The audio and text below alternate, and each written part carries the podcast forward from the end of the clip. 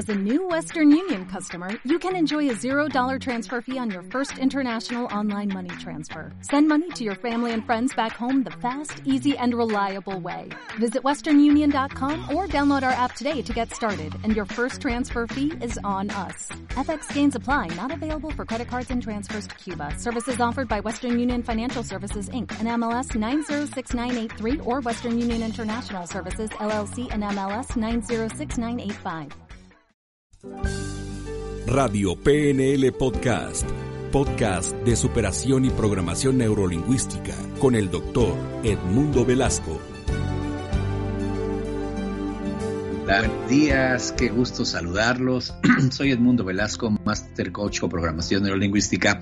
Y aquí estamos una vez más, como todos los jueves, puntuales, llevando nuestro programa Nuevas Dimensiones de la Mente a toda la comunidad latina en los Estados Unidos. Pues bien amigos, el día de hoy les voy a hablar de, el programa de hoy lo hemos dedicado a este aspecto de la sanación espiritual.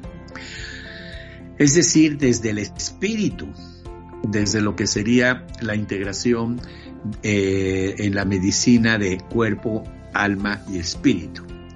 Es decir, somos seres que tenemos un espíritu, que tenemos un alma y que tenemos un cuerpo. El cuerpo es el que se enferma. Eh, ese es el que hay que eh, ver y muchos de ustedes pues tienen familiares que padecen cáncer, que padecen colitis, que padecen diabetes, en fin, una serie de enfermedades eh, que a veces ponen en riesgo la vida de la persona. Entonces hoy vamos a hablar de este concepto. Recuerden que la parte más importante del ser humano es el espíritu. De hecho, cuando Jesús muere en la cruz, dice, Padre, en tus manos encomiendo mi espíritu.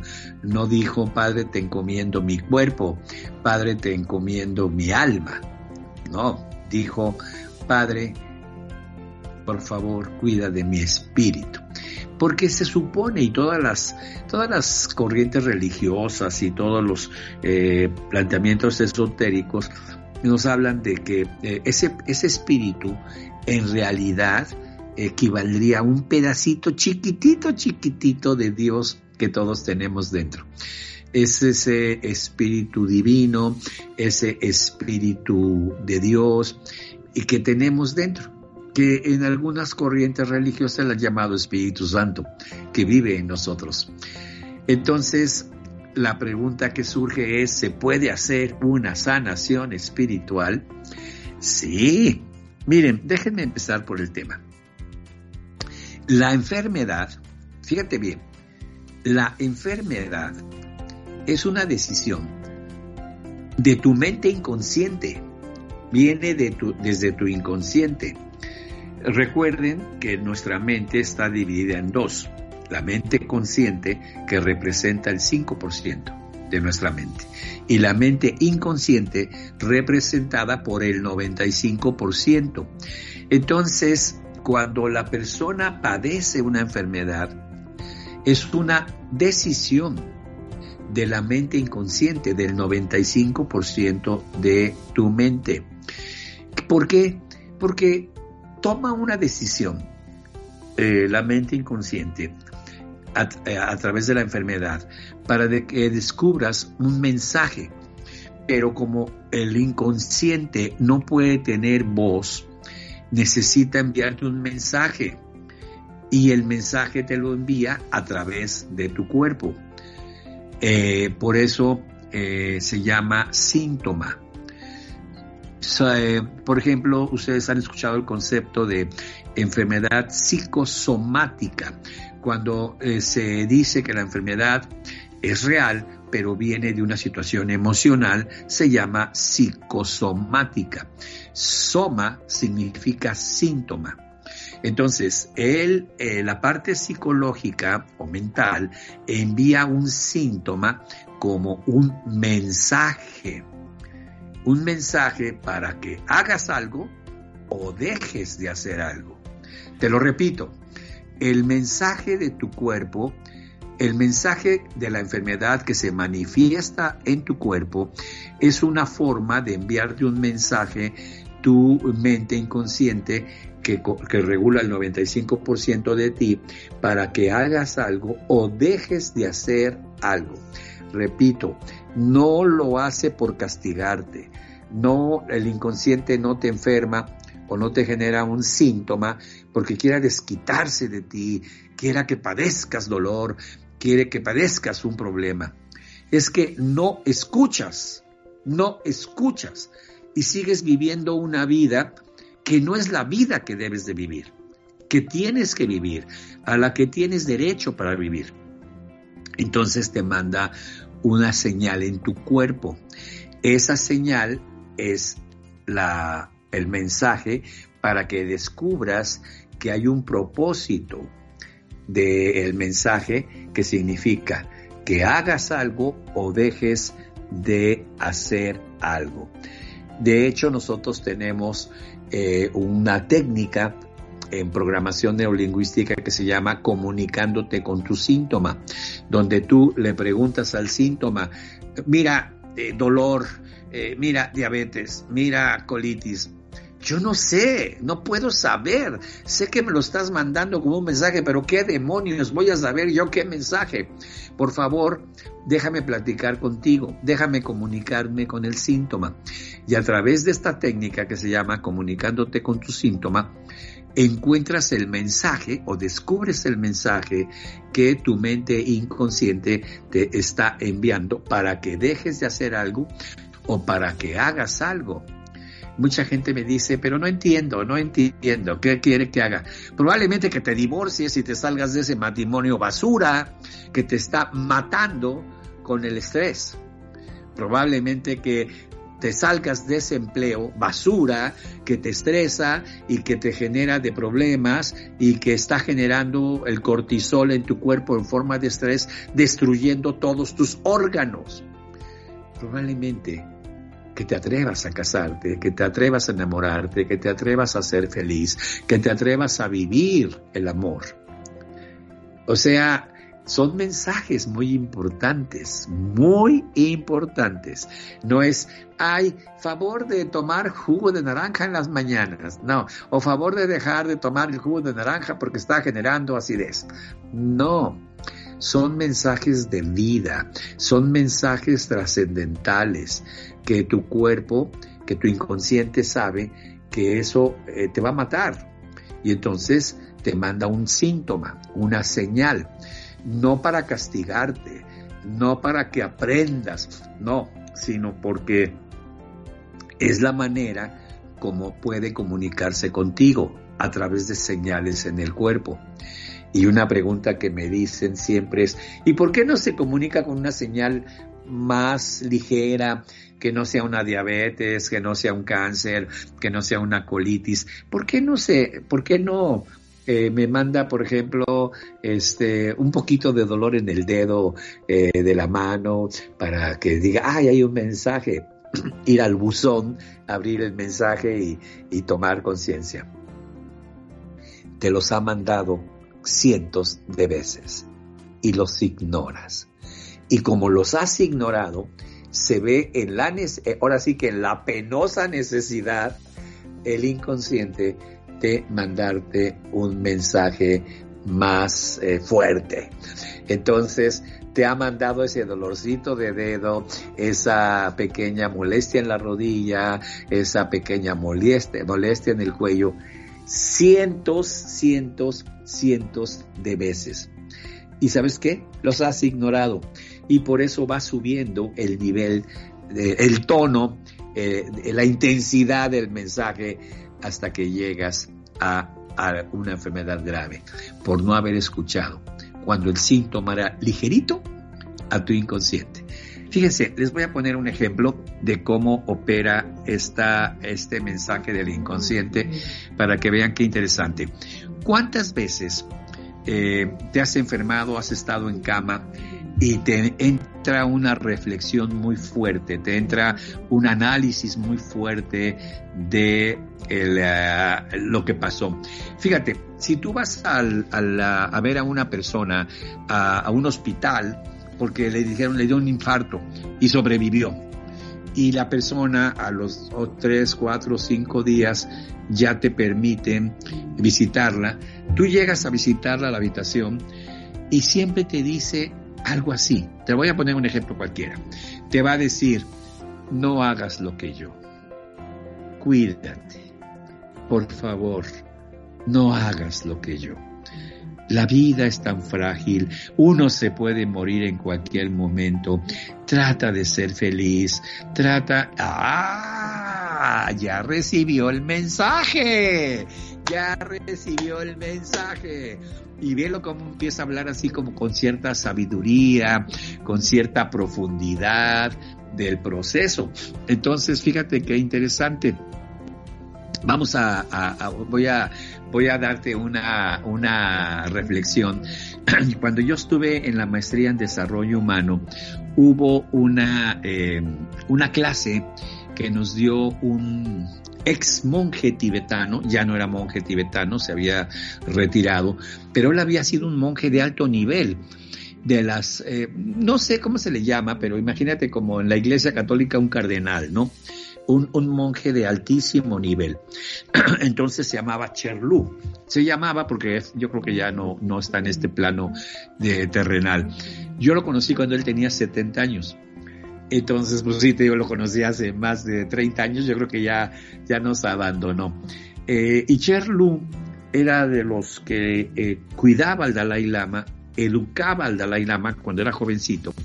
Y cuando el Dalai Lama se viene a América eh, huyendo de la invasión china, se vino con su séquito, digamos, con sus maestros, y estando acá, eh, ese monje dijo, yo siento que ya no estamos en el Tíbet, que estamos ya no tenemos nuestros templos, nuestras tradiciones, somos errantes y, bueno, mis respetos para el Dalai Lama, pero ahora le toca a él seguir su vida y entonces él se retiró de ser monje, monje eh, tibetano. De hecho, ya estaba casado. Eh, estaba casado con una mujer joven de unos 25 años, yo creo. Eh, es interesante su historia. Pero al final, la esencia, la esencia de lo que este hombre me dijo, te la voy a dar ahorita. Nos dijo a todo el grupo, las enfermedades equivalen a meditar en el oriente. Nosotros ya meditamos y cuando meditamos nos ponemos así en flor de loto y con las manos así y, analizamos dónde estoy, dónde estoy, cómo me siento, cómo está mi vida, cómo está mi momento, cómo estoy con Dios, cómo estoy con la naturaleza. Entonces eso nos permite tomar una conciencia de cómo estamos, de lo que estamos haciendo y los cambios que podemos tener en nuestra vida. Entonces, ustedes en, Occidente no meditan. Entonces la forma como el cuerpo te hace meditar es hospital o cama en tu casa y verás si no meditas. Y no dices dónde estoy, cómo está mi vida, con qué fragilidad puedo irme, qué fácil puedo morirme, estoy viviendo la vida que quiero. Entonces Cherlu nos decía, las enfermedades de ustedes equivalen a las meditaciones en el Oriente. No sabes cómo me hizo sentido eso. Yo no sé, yo, yo sé que no estoy ajeno a enfermedades, no lo sé, pero te puedo decir que tengo probablemente 30 años que no sé lo que se siente tener una fiebre. O sea, estar en, en la cama con fiebre, y así que sientes que es mucho frío, fríos y te dan tu tecito o te dan tu, medicina y, te sientes, pasas una noche muy mal por la fiebre. Eh, yo creo que ya se me olvidó que se siente eso pero no quiere decir que no voy a enfermar y además todos nos vamos a morir algún día. Pero no sería bonito morirte ya de una persona mayor, no sé, lo que tú quieras, 85, 90 años, sano, funcional, que no te tengan que cambiar el pañal, que no tengas que, que, que, que te lleven, que ya estés totalmente en silla de ruedas y que digan, ¿de qué murió? De muerte natural. Se durmió y amaneció muerto, porque ya era su momento. Pero no pasó porque lo despedazaran, lo cortaran, le hicieran cirugías, le quitaran el colon, le quitaran esto. No, calidad de vida. Entonces, pregúntate por un momento, ¿qué quiere tu enfermedad, el síntoma que te manda el inconsciente? ¿Qué quiere que hagas o dejes de hacer? ¿Qué quiere que hagas o dejes de hacer? Y ese es el punto clave. ¿Qué quieres que haga o deje de hacer? Que, por ejemplo, puede ser que te estás alimentando mal a base de comida chatarra. El inconsciente que vigila tu hígado, riñón, páncreas, intestino, se está dando cuenta que esa alimentación tóxica, llena de eh, conservadores, ya está fastidiando las células del estómago, ya está fastidiando las células del eh, intestino, ya está fastidiando tu hígado. Entonces, eh, el inconsciente que regula todo tiene que decirte, hey, cambia esa alimentación, por favor, porque eh, esto está causando un problema muy serio. Y te manda una colitis y tú vas y tratas de quitar la colitis con medicina. La inflamación se quita con un antiinflamatorio y el dolor se quita con un analgésico. Así que doctor, deme un antiinflamatorio para que se me desinflame mi colon y deme un analgésico para que no me duela. Y el doctor te da eso y tú dices, wow, qué buen doctor, mira, ya se me desinflamó y ya no me duele. Grabo, qué gran médico. Oye, y el mensaje que te estaba mandando que cambies tu alimentación, no, eso no importa. Lo que importa es que ya se me quitó el síntoma. Entonces el inconsciente se ve forzado a enviarte un síntoma todavía mayor, todavía más fuerte, todavía más intenso. Y ahora te manda un cáncer de colon quítatelo por favor con dos pastillas, si eres tan amable. Si eres tan amable, toma un analgésico y toma un antiinflamatorio y quita tu cáncer de colon. ¿eh? Un aplauso para la persona que no escuchó la señal de su cuerpo y un aplauso porque ha generado un problema mucho más fuerte en su cuerpo y ahora tiene un peligro de vida, de existencia. Entonces, amigos, ese es un ejemplo de cómo el inconsciente te manda señales pequeñas que ignoras, que no tienes deseos de eh, seguir manejando y consecuentemente te tiene que incrementar la señal. No es que el inconsciente sea malo, el inconsciente sabe que si tú vas al hospital, él va contigo, y que si estás recibiendo inyecciones dolorosas y, tratamientos dolorosos, Él los vive contigo porque es parte de ti. El inconsciente sabe que si te vas al hoyo, a la tumba, Él va contigo. Entonces, él no quiere estar en hospitales. El inconsciente no quiere eh, que te la pases eh, imposibilitado de caminar, de ser feliz, porque estás enfermo. El inconsciente quiere aventuras, quiere estar contigo en Las Vegas, quiere estar contigo en una montaña, quiere estar contigo en un lugar muy agradable, pero sano, que puedas caminar, bailar, reír, disfrutar, tomarte una copita de vino tinto, claro también. Él quiere, llévame a conocer ese mundo maravilloso, llévame a las montañas, llévame al bosque, y si puedes, llévame a Las Vegas, o sea, depende, ¿no? Pero puede ser ir a un campo, al campo ahí cerca de donde vivo, una montaña, y no estar en cama.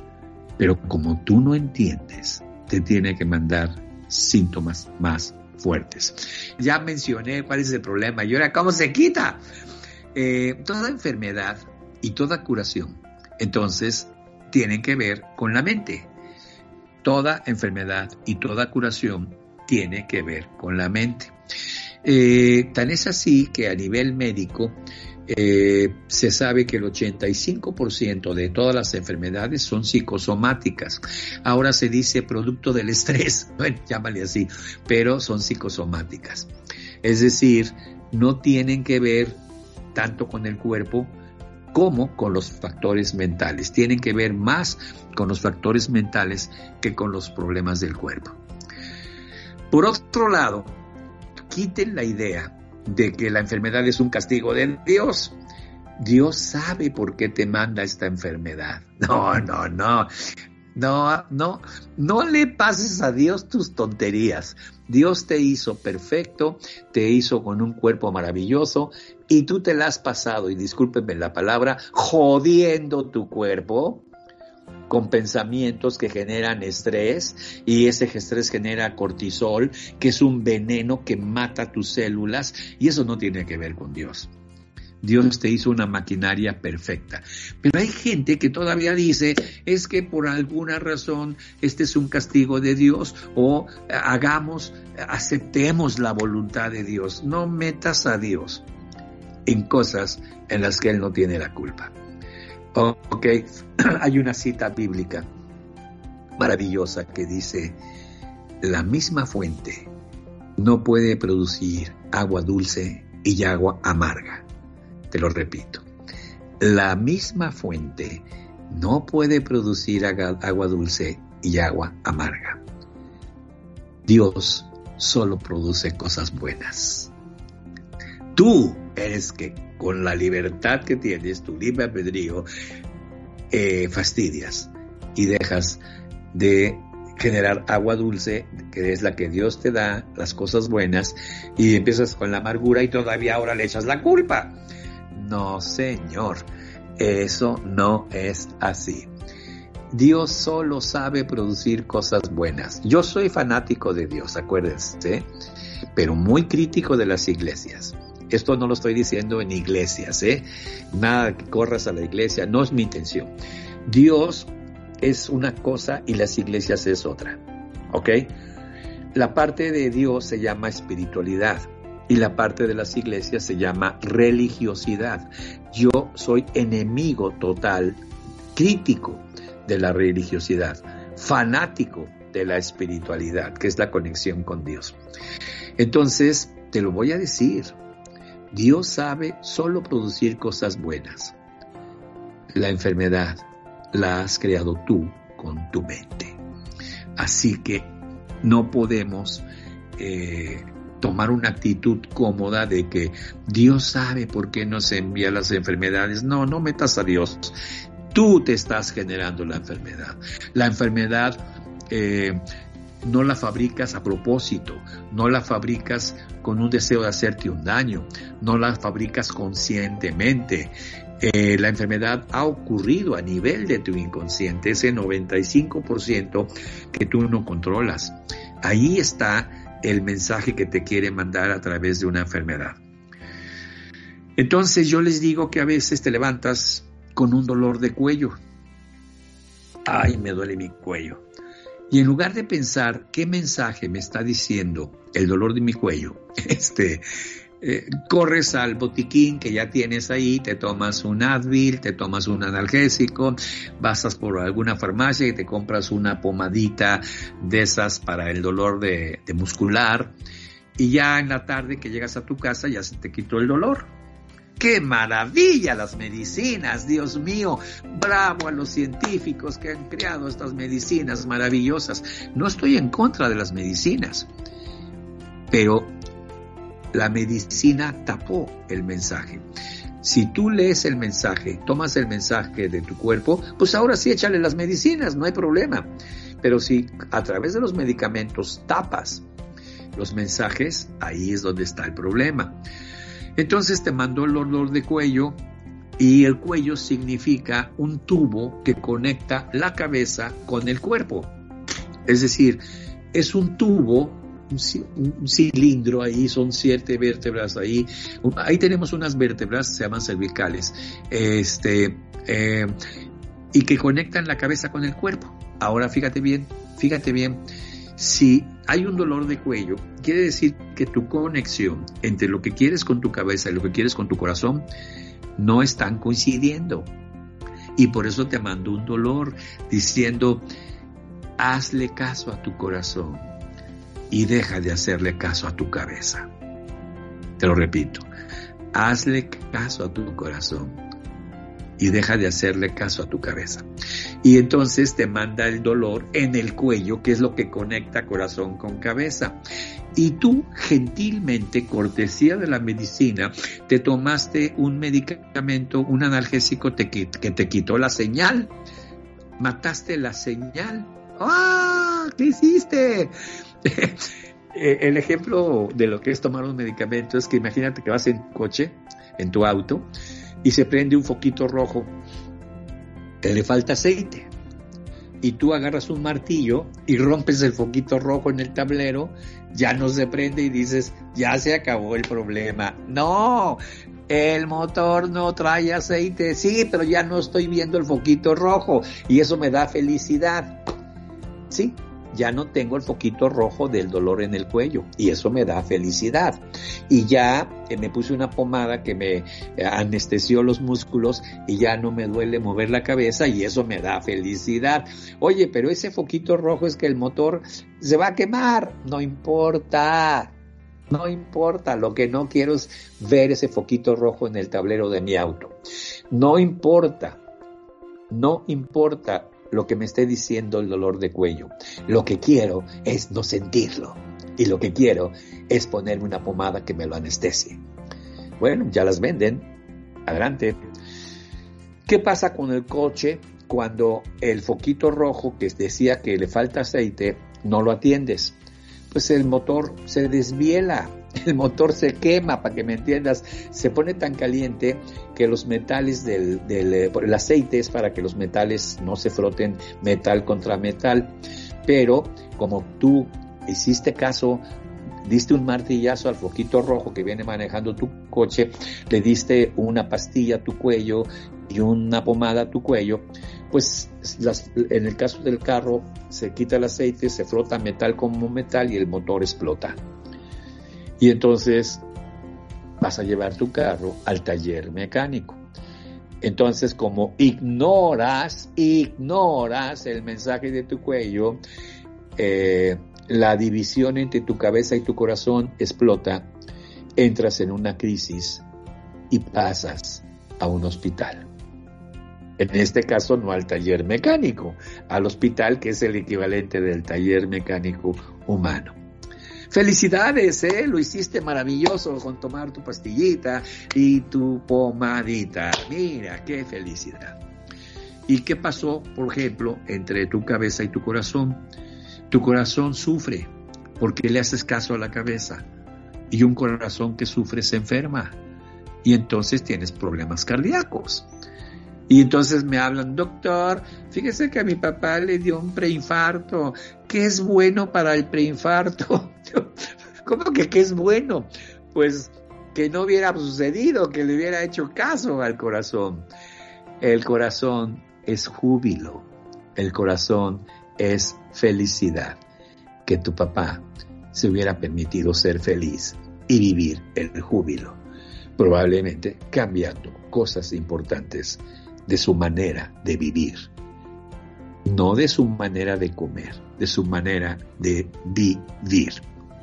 ¿Cuál es la forma como puedo empezar a sanar la parte espiritual? Tómenlo como nota si quieren. Y si quieres, anótalo así y ya tienes la solución más poderosa. Toda curación es el resultado de algún tipo de perdón. Lo repito.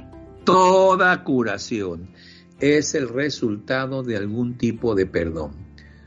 De hecho, la autocuración, que llamamos la sanación personal o espiritual, proviene de, perdonar eventos del pasado. Eh, ¿Qué te hicieron? ¿Que un jefe te corrió, te expulsó de su empresa? ¿Que fuiste violado de pequeño? ¿Que fuiste golpeado por tu padre, por tu madre?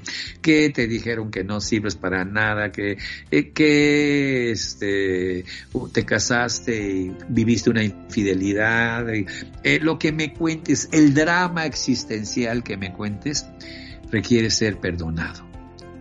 Perdonado. Y cuando lo perdonas, enfermedad se modifica, porque modificas toda tu bioquímica cuando perdonas. La persona entonces a veces tiene que perdonar cosas que le hicieron, pero a veces tiene que perdonarse a sí misma de cosas que hizo. Y ahí es donde cuesta todavía más trabajo, ¿eh? perdonarte a ti mismo las cosas que hiciste.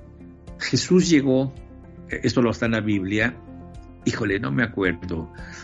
Mm, Mateo 9 y fracción, creo. No, no me creas, búscalo por ahí. Busca la frase, lo googleas así. Tus pecados te son perdonados. Cuando tú pones en Google eso, tus pecados te son perdonados, te aparece en la parte de la Biblia donde lo dice. Bueno, regresa conmigo, ahorita no googlees, quédate aquí conmigo, quédate aquí conmigo. Eh, en ese evento, Jesús llega a una ciudad que cruzó en una barca, se baja de la barca y le llevan una persona que estaba eh, paralítica eh, en una cama. Le llevaron la cama y se lo pusieron y diciendo, este hombre pues no puede caminar, te pide apoyo. Ya sabían que Jesús curaba y entonces Jesús le dice lo siguiente, ánimo, ánimo, tus pecados te son perdonados. Y la persona sano. Más clarito ni el agua. Este hombre, por alguna razón, no se perdonaba a sí mismo. No se perdonaba no haber hecho algo. No se perdonaba de haber, dejado de hacer hecho algo, hacer algo. Eh, no se perdonaba haber sido grosero, haber sido cruel, no se perdonaba quizás haber matado o no perdonaba a su padre, a su madre. Estaba en un problema de perdón. Jesús lo toca y le dice, ánimo, ánimo es como, anímate, ya, sé feliz tus pecados te son perdonados. La persona, imagínate la energía de Jesús, hace la técnica de otorgando el perdón así, en un segundo. Nosotros nos lleva a hacer la técnica con PNL de otorgando el perdón como 15, 20 minutos, pero no somos Jesús. Entonces, eh, la persona tiene que hacer procesos para aceptar que se puede perdonar. Pero ese enfermo que estaba ahí, estaba viendo al maestro y el maestro le dice, lo que hayas hecho, lo que hayas hecho, perdónate. Tus pecados te son perdonados. Después de eso el hombre se levantó y se fue a su casa, caminando. Es más, la Biblia dice que tomó su cama y se la llevó. Imagínate lo que hace el perdón. Así que con esto te puedo decir que la autocuración proviene de perdonar eventos nuestros del pasado y eventos nuestros que nos han hecho y necesitamos perdonar a quien nos hizo algo. ¿Ok? Así que amigos, perdónate y perdona a quien te haya lastimado. Y como consecuencia, iniciarás hoy la autocuración. Sin embargo, sí tengo que ser claro contigo. Perdonar no significa nada más decirte perdono. Requieres hacer una técnica. Si no eres coach, si no eres facilitador, busca un coach, un facilitador de la Escuela Superior de PNL que te haga la técnica de otorgando el perdón, te la puede hacer por internet. Y entonces sanarás porque te perdonaste a ti mismo tus pecados tus pecados te son perdonados. Más claro ni el agua. Y luego después de eso, le empezaron a llevar a Jesús eh, leprosos, le empezaron, hasta una niña la revivió. Lee el capítulo ese, en la parte del Evangelio, eh, este de Mateo, creo que es de Mateo, de Marcos, ya ni me acuerdo. Eh, entonces le empezaron a llevar y se la pasó curando, curando, curando, curando, perdonándolos, ayudando a la persona a perdonarse los resultados fueron increíbles. Lee todo eso, le llevaron una niña que estaba muerta, la revivió, este, le dijo no está muerta, está dormida y se despertó. Increíble. En controles en Denver, Colorado, en la 1150 de AM, el gran Willy García, que como siempre hace un trabajo espectacular controlando la información, le envío la señal desde Las Vegas, la recibe en, en, Denver, la manda a la 1150 y luego la manda a México.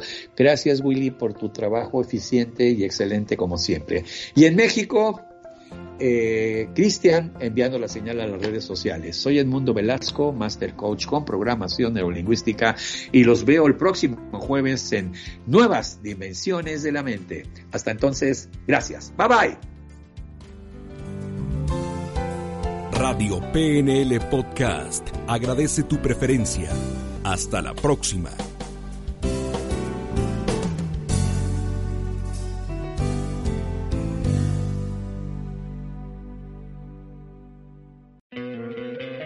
¿No te encantaría tener 100 dólares extra en tu bolsillo? Haz que un experto bilingüe de TurboTax declare tus impuestos para el 31 de marzo y obtén 100 dólares de vuelta al instante. Porque no importa cuáles hayan sido tus logros del año pasado, TurboTax hace que cuenten. Obtén 100 dólares de vuelta y tus impuestos con 100% de precisión. Solo con Intuit TurboTax. Debes declarar para el 31 de marzo. Crédito solo aplicable al costo de la presentación federal con TurboTax Full Service. Oferta sujeta a cambios o cancelación en cualquier momento.